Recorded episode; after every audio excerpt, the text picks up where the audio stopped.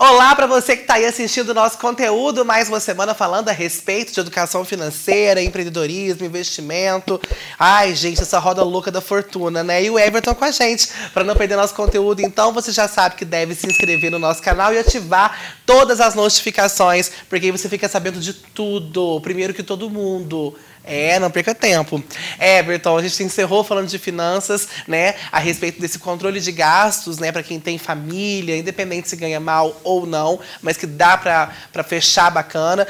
E tem uma coisa que permeia nisso tudo, que é o investimento, né? O investimento, eu acho que ele se faz cada vez mais necessário e não precisa ficar adulto para começar a ter uma vida financeira saudável, não é isso? Exatamente, exatamente. Quando você atinge a maioridade, aos 18 anos, as corretoras já permitem com que você faça investimentos, né? E só que assim, Paulo Otávio, o mercado ele é muito traiçoeiro, né? Sim. A gente ouve falar, poxa, Americanas quebrou, é, o banco lá nos Estados Unidos, que é um grande banco, é um banco é, comparado aos grandes bancos aqui no Brasil, tá talvez até maiores. Então a gente fica, poxa, vou colocar meu dinheiro lá, vou investir, o que, que pode acontecer, né? Fato é, gente, quando a gente ouve o banco quebrou, se o dinheiro está na conta corrente, você foi junto. Se está na poupança, você foi. Se está investido, você foi. Então, assim, muitas vezes as pessoas estão com dinheiro na conta corrente, não coloca no investimento porque está com medo de não sei o quê mas na verdade o risco ela já passa a correr a partir do momento que ela entra na conta. A conta corrente hoje ela não está isenta de risco, né? Inclusive o banco, quando ele vê os milhões do Paulo Otávio lá na conta corrente, ele pega esses milhões e dá de crédito para outras pessoas, né? Porque como que o mercado funciona? Sem vergonha. Funciona? É, o banco não é brincadeira não, cara. Precisa de ver. Então vamos supor o seguinte, o Paulo Otávio é o cara que tem milhões. Ele tem 10 mil reais. E o Everton está precisando de 10 mil. Só que o Paulo Otávio e o Everton não se conhecem. O que, que vai acontecer? Eles vão encontrar no meio do caminho uma coisa chamada banco, um careta chamada banco. E o que, que vai acontecer? O Paulo Otávio quer investir, ele vai colocar o dinheiro no banco. O Everton que está devendo, ele vem aqui no banco e pega esse dinheiro. Quando eu pego esse dinheiro do banco, Paulo Otávio, o banco ele cobra um juros de mim. Eu tenho que pagar um dinheiro. Já, já pegou empréstimo do banco ou não? Não, não. Nunca? Nunca. Ainda bem. Cara. Ainda. Então você não, você, eu não sei se de manhã. Você não provou desse veneno. Então. Ainda não, não, não provei. Graças a Deus. Você pega o dinheiro aqui no banco, você precisa pagar um juros para ele. Por quê? Porque o dinheiro não é meu. Né? Você já ouviu falar de AJ? O AJ é isso, empresta dinheiro para um e recebe ganho do outro. Então, quando você pega o dinheiro do banco, você paga juros para ele. E se você é o cara que está colocando dinheiro no banco, o banco precisa de pagar juros. Então, os juros não é de todo ruim. Quando você investe, você recebe juros. Uhum. Você recebe um percentual, e esse percentual é juros. Então, Paulo Otávio tem, Everton não tem. O banco está aqui no meio, Paulo Otávio colocou o dinheiro, Everton veio, retirou o dinheiro, então um percentual vai para o Paulo Otávio e o Everton paga um percentual. O percentual que o Paulo Otávio vai receber, você pode ter certeza absoluta que é muito menor do que o que o Everton vai pagar para o banco. Então suponhamos que o Everton pague 5% ao mês para o banco e o Paulo Otávio receba 1%. Sobrou 4%. Concorda? Sim. Esses 4 ficam para quem? Para o banco. Para o nosso glorioso banco. E é Meu assim Deus. que eles ganham dinheiro e é assim que eles se tornaram as maiores empresas institucionais do país. Agora sim, o ABC bem claro. Eu, por exemplo, tenho uma vivência minha particular, eu ainda não investi em nada. É, nada que me dê um retorno assim futuro. Ainda não. Ah, mentira, invisto, invisto assim. Eu, por exemplo, eu faço inglês. Ah. Eu, eu invisto essas pequenas coisas. É, eu invisto conhecimento, invisto no meu corpo. Mas assim. eu estou investindo, viu, gente? Mas assim, é, em algo que seja mais concreto, futuro, é, maior, eu ainda não comecei a investir. Como que eu devo fazer para tá, começar? Tá bom. Primeiro passo, a gente precisa fazer um planejamento, né? Lembra que eu falei na semana passada sobre onde você sai e onde você quer chegar? Onde você quer chegar? Eu quero chegar aqui. O que, que a gente precisa fazer?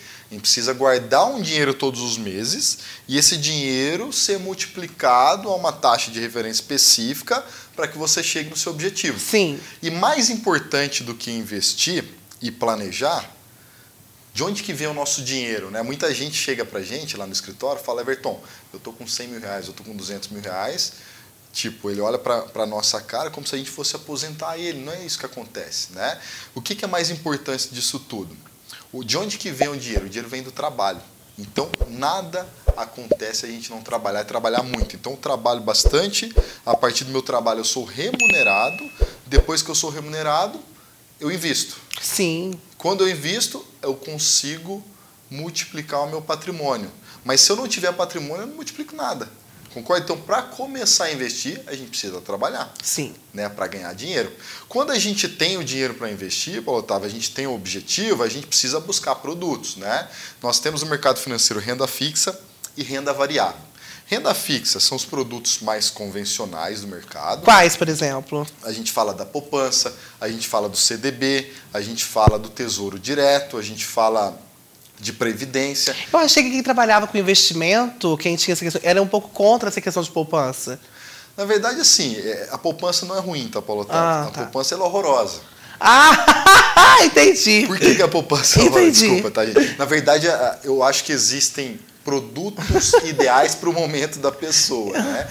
Eu acho que se eu tiver que guardar um dinheiro para retirar amanhã, a poupança talvez seja o melhor produto. Por quê? Porque é fácil a retirada. Sim. né? Muitas vezes você vai colocar num outro produto que ele te tá, você precisa de 24 ou 48 horas para resgatar o dinheiro. Então a poupança nesse caso seria o melhor produto, né? Mas por que, que eu estou falando que a poupança de fato ela não é um produto legal para você constituir um planejamento financeiro? É, dentro do mercado financeiro, quando se fala de renda fixa, você tem produtos com o mesmo nível de risco da poupança, talvez até menor, que rendem na casa do dobro que rendem na casa do dobro do que a poupança rende, né? Agora, Everton, poxa, por que é que a poupança é famosa? Por que, que eu instituí na minha cabeça que a poupança é o produto mais seguro? Lembra que eu falei para você que tem o Paulo Otávio com dinheiro, o Everton Sim. sem dinheiro, tem o banco no meio. Se eu pago para o Paulo Otávio, se o banco paga para o Paulo Otávio meio por cento ao mês, é melhor do que pagar 1%, não é isso? Não estou querendo dizer que eles fazem isso propositalmente, tá? Mas há sim incentivos dos bancos para caso você coloque o dinheiro na poupança, por conta de que eles pagam menos juros para os seus investidores e eles conseguem trabalhar o dinheiro de melhor forma, né? Então, com a instituição da educação financeira, a gente tem a oportunidade, Paulo Otávio, de ir lá na prateleira dos investimentos e falar, opa, esse produto aqui é melhor do que esse. Então, esse aqui eu não vou pegar mais. Esse aqui é a poupança, esse daqui é um CDB 100% CDI. Já ouviu falar? Não. 100% CDI? Existe no mercado uma coisa chamada taxa de juros. A taxa de juros, ou taxa Selic, a Selic já deve ter ouvido Ah, falar sim, o Selic já. William Bonner falando lá no, no. Jornal Nacional. né? Mais de uma vez, ah, diariamente. Diariamente, ele fala isso. O que é a taxa de juros ou taxa Selic ou CDI? Tudo a mesma coisa, tá? Exatamente tudo a mesma coisa. Eles instituem, o Banco Central institui um valor referência de quanto você pode ganhar ou de quanto você tem de referência de ganhar caso você invista. E a taxa Selic hoje, Paulo Otávio, ela está em 13,75%. Isso é bom? 13,75% ao ano, dividido por 12, vou fazer uma analogia. Você tem mais de 1%. Certo. 13 por 12 tem mais de 1%. Até aqui tudo bem, né? Sim. Ah, então você vai ganhar mais de 1% investindo em produtos extremamente seguros. Certo? Beleza. Vou dar um exemplo aqui do Carmo. Você conhece alguém que tem casa de aluguel? Conheço, claro. Você sabe o valor dessa casa? Ai, mensal? O valor, valor, de, o valor do patrimônio. Do pat- Ai, uns 300 mil? Uns 300 mil. Você sabe o valor do aluguel? Sei, uns 700, 800 por mês. Uns 600, 700, É. 800. Beleza, ótimo. 800 reais. Posso usar minha calculadora ou não? Pode, claro, Jogo rapidíssimo. Olha, Ó. gente, falava de educação financeira no- na semana passada. Eu acho que, uma opinião até pessoal minha, é, as pessoas te ensinam a fazer conta, te ensinam a matemática, mas não te ensinam como aplicar né, essa matemática 100%. Acho que isso que é o que falta quando a gente fala que falta educação, né? Essa Exatamente. educação financeira nas escolas. Exatamente. No, no assunto aqui do imóvel, Certo. imóvel de 300 mil, Certo? que ele tem 800 de aluguel. Ok. Quando você pega o valor do aluguel, que é o seu rendimento, Uhum. rendimento do seu investimento, que foi a compra da casa, e divide pelo valor do imóvel, que é o valor que você investiu para comprar a casa, nós temos 0,26%. 0,26%, certo? Certo. Se eu pego 13,75 e divido por 12, eu tenho 1,14, que dividido por, por 0,26, eu tenho um ganho de 4,4 vezes maior investindo na renda fixa do que um aluguel de uma casa. Uau. Isso é Uau. bom ou ruim? Eu te pergunto. Maior? 4,4 vezes maior. Você investir numa renda fixa no banco é quatro Entendi. vezes maior do que o aluguel que você recebe da casa. Eu posso te falar uma coisa? Isso é ruim. Se você precisar vender essa casa. Pois é. Se você precisar realugar essa casa, quanto tempo ela vai ficar parada? Exatamente. Se você precisar colocar na mão de um corretor e o primeiro aluguel for para o corretor, que não tenho nada contra corretor, tá, gente? Pelo amor de Deus. Então não é ruim, é péssimo. Nesse caso é. Só que assim, o mercado imobiliário, ele é, um, para mim, o melhor mercado para você crescer patrimônio. Se você compra uma casa é, 30% mais barata do que ela é, e você vende pelo valor dela, você ganhou 30% de uma hora para outra, né? Alguns lugares tem imóveis na planta, você compra imóvel na planta e quando ele ficar pronto rende 20, 30% o valor do imóvel que você investiu. Então, nesse caso, o imóvel passa a fazer sentido. Nesse que eu te falei, hoje não faz sentido. Só que essa taxa de juros, Paulo Otávio, que hoje está em 13,75, há dois anos atrás ela foi 2%. 2% ao ano dividido por 12 Muito diferente. vai dar menos do que o aluguel. Então, isso são dessas taxas fixas, né? E qual que é a outra variável? A outra é a taxa variável. né? Então, quando a gente parte para a taxa variável, Que são quais tipos de produtos? diz, sobe, desce, sobe, desce, sobe, desce, sobe, desce, sobe, desce. Então, quando você investe numa ação, por exemplo, você Uhum. compra uma ação da Petrobras, que é uma ação bem conhecida, né? Essa ação ela pode, de um dia para o outro, valorizar 10%. Como que eu compro uma Como ela ação dessa? Onde que eu entro comprar um negócio Você precisa desse? comprar nas corretoras, tá? O Itaú tem corretora, o Santander tem corretora, Entendi. o Bradesco tem corretora, corretoras muito famosas como a XP, como a BTG, tem o Ion do próprio Itaú, né? tem corretoras muito grandes. Então, corretoras de valores mobiliários, que não tem nada a ver com móveis, Uhum. onde você compra é, é, itens mobiliários que são os itens de empresas, que é nada mais é do que as ações. Essas ações. Exatamente. Certo. Então você vai lá numa coisa chamada home broker, né? E alguém detém essas ações. A, a Petrobras ela não criou uma ação hoje para você comprar. Ela tem uma quantidade de ações disponíveis no mercado e tem sempre gente querendo vender e gente querendo comprar. Então a pessoa que está vendendo está disponibilizando lá no home broker, na, na corretora, digamos assim, na prateleira do supermercado. O Paulo Otávio vai lá, faz uma oferta de compra e leva essa ação. E Funciona como que isso um retorna em mercado, dinheiro? Só que você precisa conhecer as pessoas. Existe uma plataforma, um colocou a ordem de venda, outro vem e coloca a ordem de compra e leva esse ativo. Certo. E eu compro é, é, é, esse, esse produto e como que eu vejo dinheiro sendo gerado nisso? A partir do quê? A partir de uma valorização do ativo. Vou te dar um exemplo. Ah, Você comprou a ação da Petrobras a 20 reais. Ação. Você comprou 100. 20 vezes 100, 2 mil reais. Uhum. Valorizou 5% de um dia para o outro. 2 mil reais, valorizou 5%, vai para 2.400, né?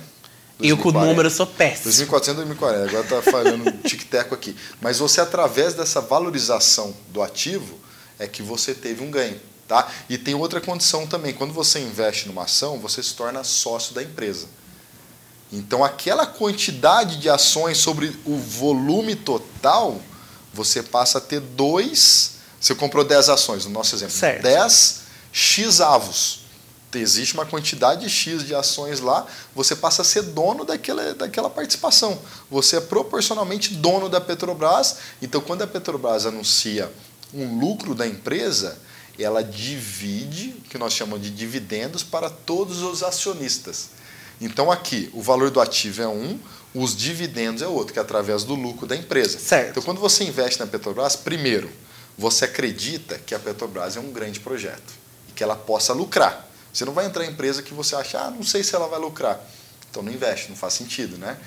Poxa, a Petrobras ela vai construir 15 refinarias no próximo ano, ela tende a ter um lucro grande e ela precisa de investidores. Você vai lá e bota dinheiro na Petrobras porque você acha que vai explodir. Então você tem em mente que aquilo possa acontecer.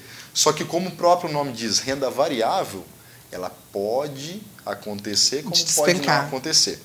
Entendeu? Então você fica à mercê do mercado, que determina o mercado. O que, que faz com que ela cresça? Mais pessoas querendo comprar. Se muita gente quer comprar a Petrobras, a Petrobras dispara. Se tem muita gente querendo vender, como qualquer coisa na vida, o mercado financeiro funciona exatamente dessa forma. Tá vendo? Tem gente que vive na instabilidade e acha que tá ficando louco. Não, gente, o mercado financeiro também é assim. na semana que vem a gente volta com a última parte da nossa entrevista com o Everton Marques, Marques a respeito de todo esse entendimento. Ele é Everton Mais também, né? Porque ele tem muito conteúdo, gente. Então continue com a gente. Até a próxima semana.